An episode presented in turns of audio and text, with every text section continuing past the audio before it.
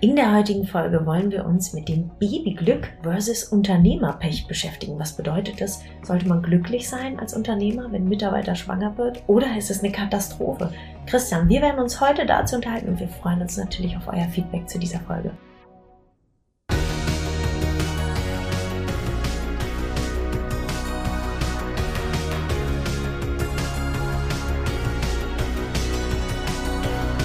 Partner dieses Podcastes ist die Bludenta GmbH mit dem Flash Zahnaufhellungssystem. In der heutigen Episode beantworten wir die Frage von Silvia Wolny, wie sie vorgehen sollte, ob sie Kinder bekommen sollte oder vielmehr ihre Karriere fortsetzen sollte. Liebe Anne, gehen wir doch mal direkt rein. Was glaubst du, sind die wichtigsten Dinge, die man beachten sollte, wenn man seine Karriere plant als Frau? Ich bin ganz offen und ehrlich, ich habe lange Zeit mir überlegt, dass ich eigentlich keine Mutter werden möchte, weil ich gesagt habe, ich bin mehr der Karrieretyp. Ich habe selber, würde ich sagen, ein schwieriges Verhältnis lange Zeit zu meiner Mutter gehabt und bin davon ausgegangen, dass ich wahrscheinlich keine gute Mutter sein kann, einfach aus der Historie heraus. Jetzt habe ich aber gemerkt in der Tätigkeit als Kinderzahnärztin, wie sehr ich Kinder einfach liebe und wie mir das Freude bereitet und habe jetzt auch einen Partner, mit dem ich mir das vorstellen könnte.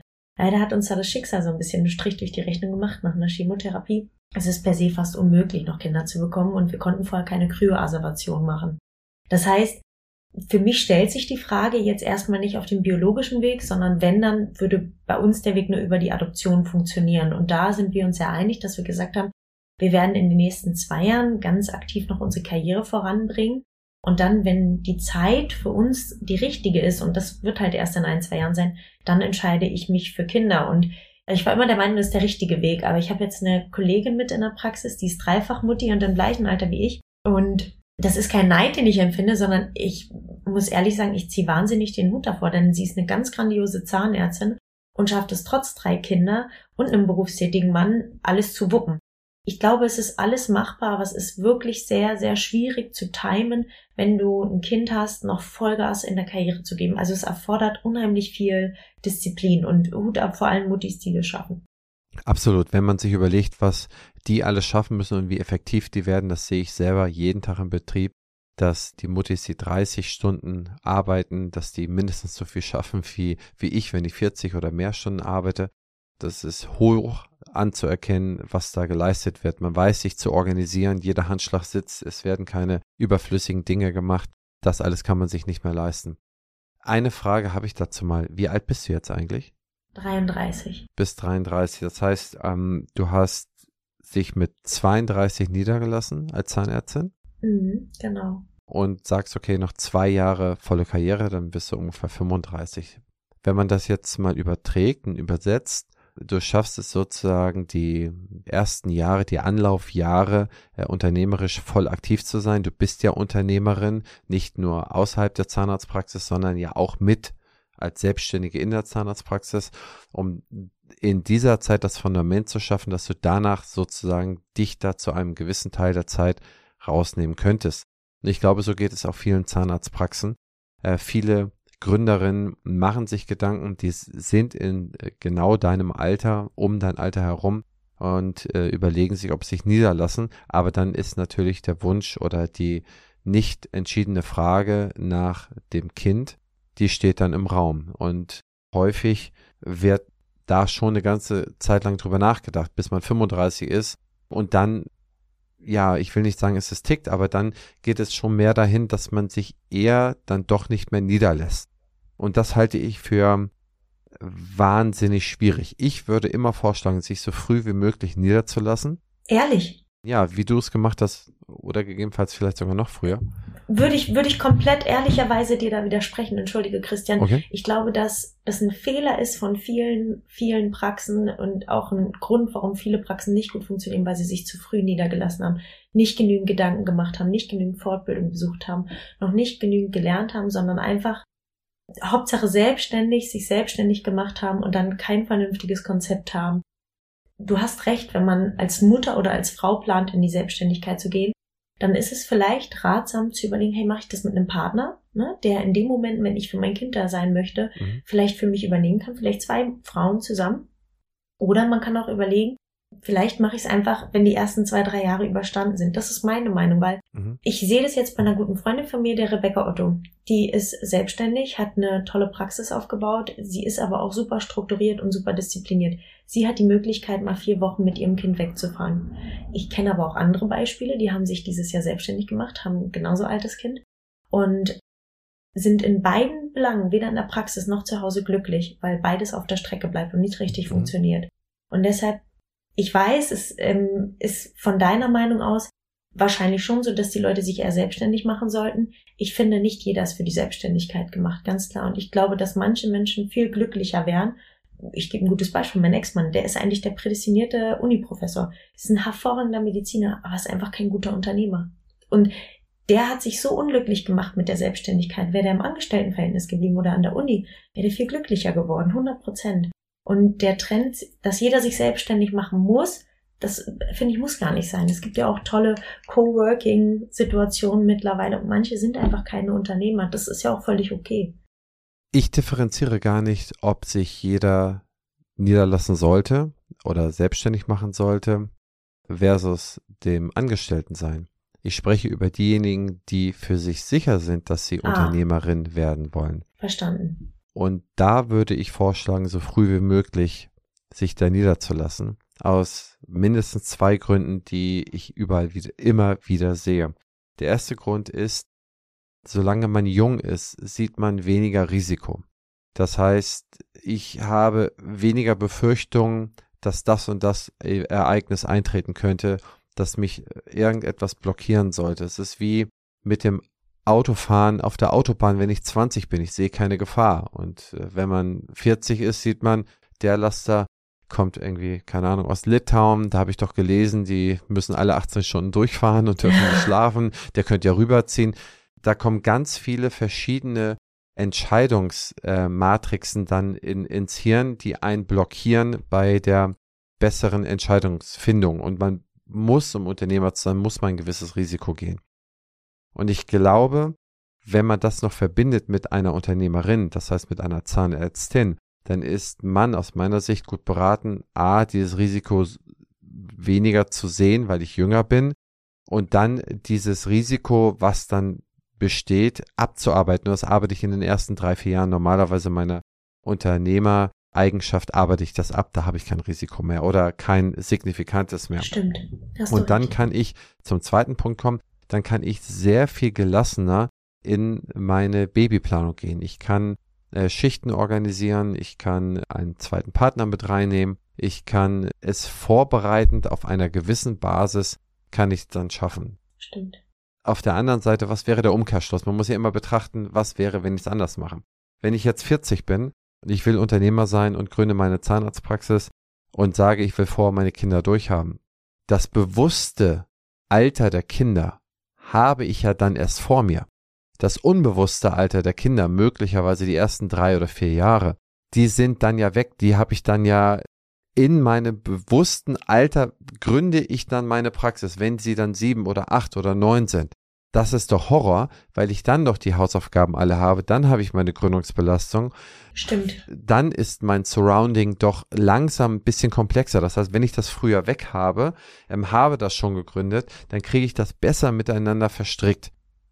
Dein anderer Punkt, den du gesagt hast, den kann ich allerdings voll und ganz ansehen. Es ist absolut mit zehn Ausrufezeichen. Nicht jeder wird glücklich, wenn er sich selbstständig macht, sondern die meisten werden insbesondere dann glücklich, wenn sie nicht selbstständig sind.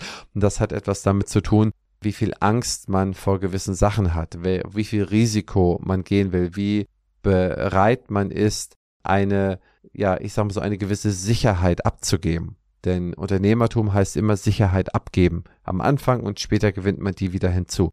Und wenn jemand das für sich genau bemessen kann und fühlt sich auf der Seite, dass er oder sie besser Unternehmerin ist, dann meines Erachtens steht meine These, aber jeder Gegenbeweis, den nehme ich auch gerne an. Schreibt bitte in den Kommentaren oder schreibt mir oder uns eine Mail oder ruft an. Besprechen wir sehr, sehr gerne. Ich bin da über immer weitere neue Cases sehr gespannt.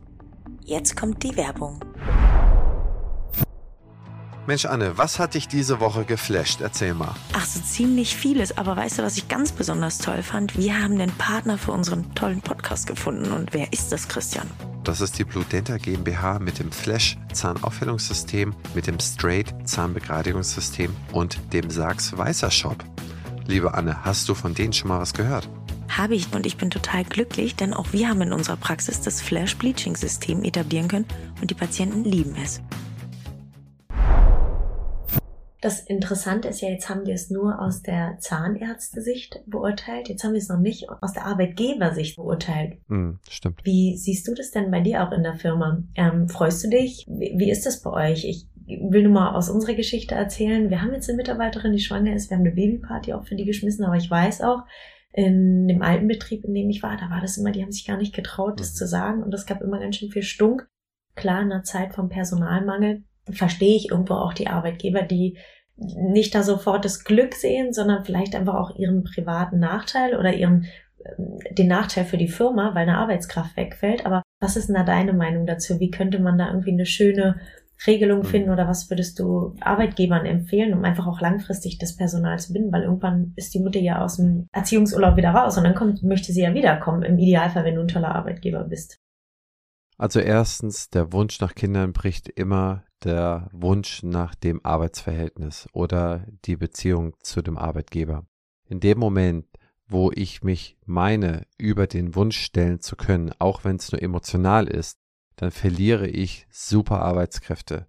Das heißt, unabhängig davon, es bleibt mir gar nichts anderes übrig, als das mit ja. Pauken und Trompeten zu feiern. Und das kann ich auch nur jedem ja. zu empfehlen, die Mitarbeiter zu ermutigen, für sich selber gute Konzepte zu schaffen zur Wiedereingliederung, zur Teilzeitarbeit. Ähm, auch das ist nicht überall ja bedingungslos möglich. Und der Unterstrich ist hier bei Bedingungen. Es hängt immer in irgendwelchen Bedingungen. Und gerade als, als Mutter hat man Bedingungen. Man hat Kita-Zeiten, man hat Schulessenszeiten. Das, wo das Essen von der Schule halt nicht bereitgestellt wird und ich muss da sein. Busabholungszeiten. Ich habe Dinge, die ich nicht verhindern kann und da muss ich als Arbeitgeber so flexibel sein, wie ich es nur irgendwie sein kann. Ich kann nur jedem empfehlen, ja, da es eh nicht zu brechen ist und ich es auch niemals empfehlen würde, das nur als logische Argumentationskette dahin, sich dessen anzunehmen und jeden zu motivieren, das zu machen, das so früh wie möglich zu machen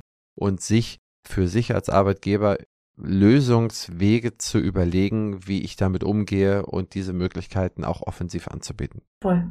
Würde ich mich uneingeschränkt genauso anschließen. Aber es ist natürlich immer so ein bisschen Scharlatanei, denn man überlegt sich auch in so innerlich, dacht man, oh Mensch, so eine gute Kraft, ich kann dir jetzt gerade überhaupt nicht auf die verzichten. Weißt du, Christian, wenn man, da hast du total recht, aber wenn man vorher ganz offen und ehrlich drüber spricht, also nur mal als Beispiel, ähm, wenn man vorher offen und ehrlich drüber spricht und sagt, hey, könntest du mir in dem Moment, wo ihr es aktiv versucht, könntest du mir da so ein bisschen Bescheid geben, dass man einfach dann schon mal Kräfte sucht. Also bei mir und meiner Praxismanagerin ist das einfach so dass wir ganz klar gesagt haben, es kann jederzeit passieren. Mhm. Aber in dem Moment, wenn, wenn es wirklich in Planung ist, dann geben wir uns ein Feedback. Und das haben wir damals in der alten Praxis, haben wir das ausgemacht und da hat es super funktioniert. Unsere DH damals hat gesagt, jetzt wäre das so der Zeitpunkt. Und dann hatten wir halt wirklich ein halbes Jahr Zeit, eine andere DH zu holen, einzuarbeiten. Das ist natürlich der, der Top-Case und das passiert auch nicht immer. Aber ich glaube, Ehrlichkeit kommt weiter. Und mein Opa sagt immer, Mensch bleiben. Und wenn man offen und ehrlich mit den Mitarbeitern spricht, die wollen ja auch, dass der Arbeitsplatz erhalten bleibt und dass die, die Praxis weiterläuft. Mhm. Man sagt, in dem Moment, wo es so ein bisschen in die Richtung geht, könntest du uns einen kleinen Tipp geben, dass wir zumindest jemanden schon mal suchen, schon mal ausschreiben. Mhm. Und wenn du tolle Mitarbeiter hast, die, die dich mögen, glaube ich, machen die das auch. Ich glaube, dann hast du ein besonders gutes Verhältnis zu deinen Mitarbeiterinnen und das finde ja. ich super. Ich würde mich das nicht trauen, ehrlich gesagt, als Mann auch noch diese Frage Wahrscheinlich. zu stellen. Und ja. ich weiß auch nicht, ob ich das so, so empfehlen würde. Da gehört sehr viel, also du hast ja sehr viel Touch, du hast ja sehr viel Gefühl und dann spürt man auch so eine Situation. Ich weiß gar nicht, ob man das sogar darf. Ich glaube, also du darfst es fragen, aber sie müssen nicht antworten. Ne? Ja, also du darfst es ehrlich gesagt nicht, aber deswegen ist es, ist sehr viel Touch dabei. Aber es kommt halt auch drauf an, wie die Beziehung mit den Mitarbeitern ist. Also insgesamt kann man sich nur freuen, wenn es dann so passiert und sich das als wirklich als, als richtiges, barrierefreies Sprungbrett aufnimmt, dass man da auch möglicherweise eine sehr gut organisierte Kraft, so sehe ich das auch immer wieder zurückbekommt, weil die einfach noch besser organisiert sind als zu dem Zeitpunkt, wo sie dann aus der Praxis oder aus dem Unternehmen rausgegangen sind. Um damit mal abzuschließen, was sind denn so deine Empfehlungen? Wie viele Stunden sollte man arbeiten? Äh, wie sollte man das mit dem Kind per se organisieren? Hast du dir darüber schon mal Gedanken gemacht? Oh, ich glaube, da bin ich echt die falsche Ansprechpartnerin. Ich finde, wie meine Frieda das macht, das ganz toll. Die arbeitet 30 Stunden, macht dann von zu Hause meistens noch so vier, fünf Stunden Homeoffice. Sie hat aber auch das Bestreben, Praxispartnerin zu werden und möchte wirklich auch aktiv Unternehmerin sein. Mhm. Und ich finde, das ist eine tolle Work-Life-Balance, auch wenn das Wort so ein bisschen inflationär verwendet wird. Also bei 40 Stunden inklusive Homeoffice, glaube ich, ist es noch gut machbar. Sie hat aber auch einen tollen Mann, der sie wirklich gut unterstützt. Ich glaube, darüber hinaus wird's echt schwer. Aber mhm. ich kann es schlecht beurteilen, weil ich ja selber keine Kids habe. Mhm. Für mich wäre so 30, 40 Stunden Maximum. Ich glaube, alles darüber ist echt schwierig. Oh, das ist aber wirklich krass, wenn du dann noch 30, 40, also wenn du 40 Stunden schaffst, das ist krass. Das ist ja schon Fulltime. Aber ich glaube, selbst 30 Stunden sind schon oberste Kante. Eine witzige Sache kann man hier vielleicht noch erzählen. Also meine Erfahrung ist, dass jeder Mitarbeiter, jede Mitarbeiterin, die 30 Stunden arbeitet, im Prinzip das gleiche geschafft hat wie jemand, der 40 Stunden gearbeitet hat. Ich habe über Jahre, dachte ich, okay, ich möchte eigentlich nur Vollzeitkräfte, also das ist viele Jahre her, als ich das gedacht habe.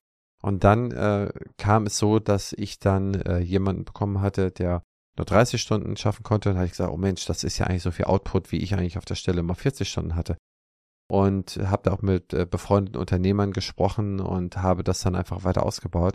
Das heißt, ich habe ganz, ganz, ganz viele 30-Stunden-Kräfte hier und sehe, dass da der Output äh, fast so ist wie über 40 Stunden und führe das ja auch aktiv in den Beratungsalltag von Praxen ein, dass es da sehr kluge Regelungen gibt, wie man vier Tage arbeiten kann, dass man auf 30 Stunden die Effektivität schafft von, von 40 Stunden. Also bei mir im Unternehmen habe ich das vorgebaut und in Praxen haben wir das auch überall oder an ganz vielen Stellen eingeführt. Das heißt, diese Angst davor, wenn jemand nicht 40 Stunden zurückkommt oder von euch, liebe Zuhörerinnen, wenn ihr meint, ihr müsst große Gehaltseinschnitte ähm, ja, hinnehmen, wenn ihr nur 30 Stunden arbeitet. Ich glaube, das gehört ein bisschen der Vergangenheit an.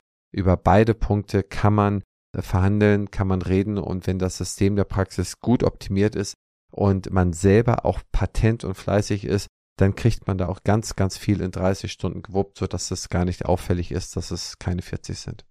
Das ist bei uns genau das Gleiche. Wir haben nur vier Tageswochen für die Mitarbeiter, die arbeiten im hm. Schichtsystem ähm, und haben immer noch einen Tag Homeoffice, wo sie zu Hause Sachen machen können. Mhm. Und ich merke auch, dass die Mädels viel, viel motivierter sind. Das ist viel schöner und sie haben natürlich auch mehr Zeit für ihre Familien. Und es gibt ja nicht nur Mütter, es gibt ja auch Frauen, die einfach eine Beziehung zu Hause hm. haben. Und in einer Viertageswoche, so merke ich auch, schaffst du einfach viel mehr. Und also ich finde es ein tolles Konzept, dass ihr das auch so einführt. Super. Cool. In dem Sinne, liebe Anne, bis zum nächsten Mal. Ich freue mich. Danke für die Folge. Bis dahin. Ciao. Ihr lieben Mäuse, das war schon wieder mit der Folge. Wir hoffen natürlich, es hat euch gefallen. Um den Algorithmus so richtig zu triggern, brauchen wir aber eure Unterstützung. Deshalb seid doch mal so lieb. Einmal 5 Sterne auf Spotify, auf iTunes Erzählt eurem Freundeskreis von diesem unglaublichen Podcast, damit wir noch mehr wachsen. Und wir freuen uns auf eure Fragen. Schickt sie uns per Mail, per DM, wie auch immer. Vielen Dank fürs Zuhören und bis zum nächsten Mal.